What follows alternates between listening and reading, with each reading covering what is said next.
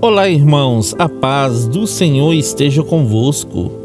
A palavra do Senhor diz assim no livro de Provérbios, capítulo 19, versículo 22: O que o homem mais deseja é o que lhe faz bem.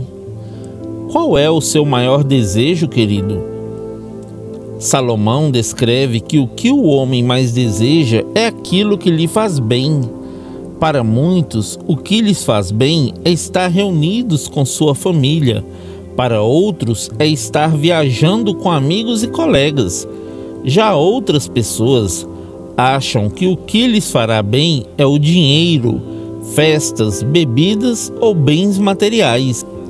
A Bíblia descreve assim no Salmos 84, versículo 10: Um dia nos seus átrios é melhor do que mil em outro lugar.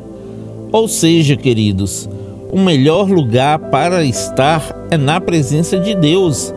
E é neste lugar que encontramos paz, amor e segurança. Então, antes de buscar qualquer coisa para te fazer bem, esteja na presença de Deus e você alcançará tudo aquilo que lhe fará bem. Amém?